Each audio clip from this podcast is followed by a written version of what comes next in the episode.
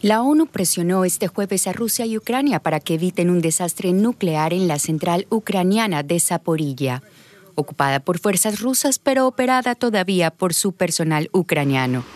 El organismo advirtió de un posible desastre nuclear si continúan los combates en esta zona. Mientras tanto, Moscú y Kiev volvieron a responsabilizarse mutuamente de la peligrosa situación en la mayor planta atómica de Europa. Por su parte, Washington respaldó el llamado del gobierno ucraniano a establecer una zona desmilitarizada en la central nuclear.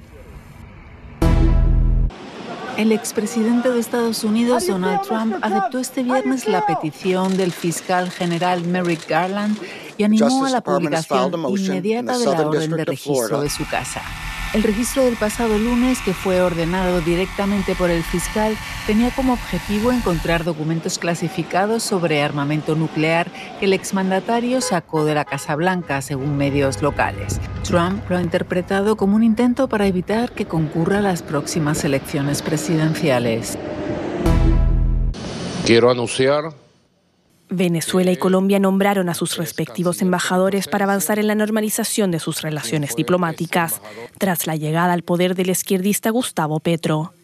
El ex canciller Félix Plasencia será el embajador de Venezuela en Bogotá, mientras que el ex senador Armando Benedetti será enviado a Caracas.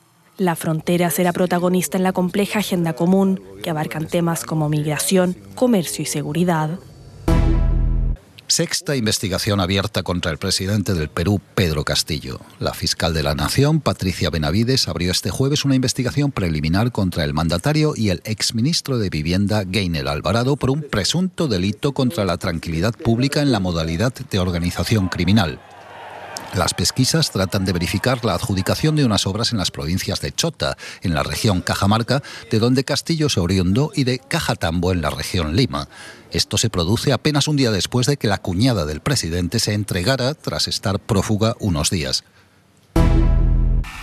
Más del 60% del territorio de la Unión Europea y de Reino Unido padece una sequía extrema. La ola de calor récord que azota Europa, así como la falta de lluvia, ha agudizado este fenómeno, según el Observatorio Europeo para la Sequía. El organismo prevé que el problema siga afectando durante los próximos tres meses en grandes partes del continente. Francia, España, Portugal y Alemania, donde la sequía complica la navegación por el Rin, son los países más afectados.